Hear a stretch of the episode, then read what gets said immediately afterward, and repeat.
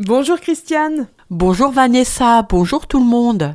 Aujourd'hui, tu vas nous parler du paracétamol et le paracétamol, attention, prudence. Alors, le paracétamol, euh, plus connu sous le nom de doliprane ou d'efferalgan, est une molécule qui entre fréquemment dans la composition des médicaments antidouleurs, antifièvre, notamment pour les enfants en bas âge. Sa grande accessibilité fait que les personnes sujettes à des douleurs chroniques ou aiguës en prennent souvent des doses trop élevées. Les migraineux sont par exemple sujets aux excès. Or, le paracétamol, même s'il ne nécessite pas de prescription médicale, doit être pris avec précaution car il est nocif pour le foie et les reins. Le surdosage en paracétamol est une des principales causes de développement à court terme de l'insuffisance hépatique le paracétamol devient toxique au-delà de 4 grammes par jour chez l'adulte ou sur des doses moins importantes mais prises de façon prolongée. D'après le docteur Giroux, le paracétamol est une molécule qui, après son ingestion, est transformée par le foie en un métabolite toxique capable en cas de surdosage de détruire les cellules du foie. Son usage doit être ponctuel et il ne faut pas dépasser la dose de 4 grammes par jour pour un adulte. Ne pas dépasser non plus 5 jours d'automédication aux posologies indiquées, à savoir aussi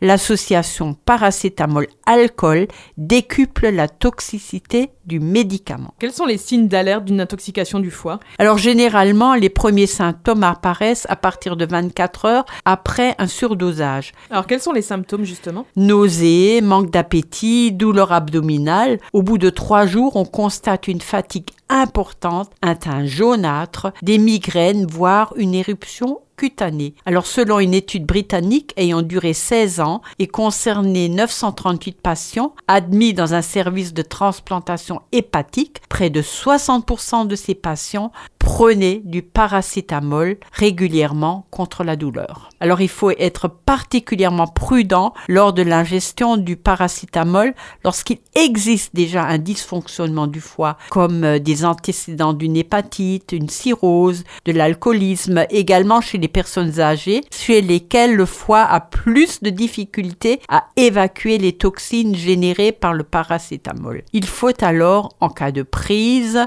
diviser les doses de moitié ou mieux encore, se tourner vers une médication dénuée de toxicité. Et pour les reins? Alors une fois ingéré, le paracétamol est transformé par le foie en substance toxique qui circule jusqu'au rein, susceptible là aussi de provoquer des dégâts. Quels sont les signes d'alerte? Alors une diminution du volume des urines, des douleurs abdominales et à la palpation des reins, des diarrhées, des vomissements, suivis d'une altération de l'état général avec un amaigrissement, des maux de tête, une confusion mentale, du sang dans les urines, des troubles du rythme cardiaque. Dans certains cas, un surdosage de paracétamol peut carrément détruire les reins, au mieux dialyse ou transplantation rénale, au pire décès dû au choc toxique. Alors d'autre part, certaines études ont montré que la prise régulière de paracétamol, 500 mg sur plusieurs mois, peuvent entraîner une hypertension artérielle. Et pour la femme enceinte? Alors prendre régulièrement du paracétamol pendant la grossesse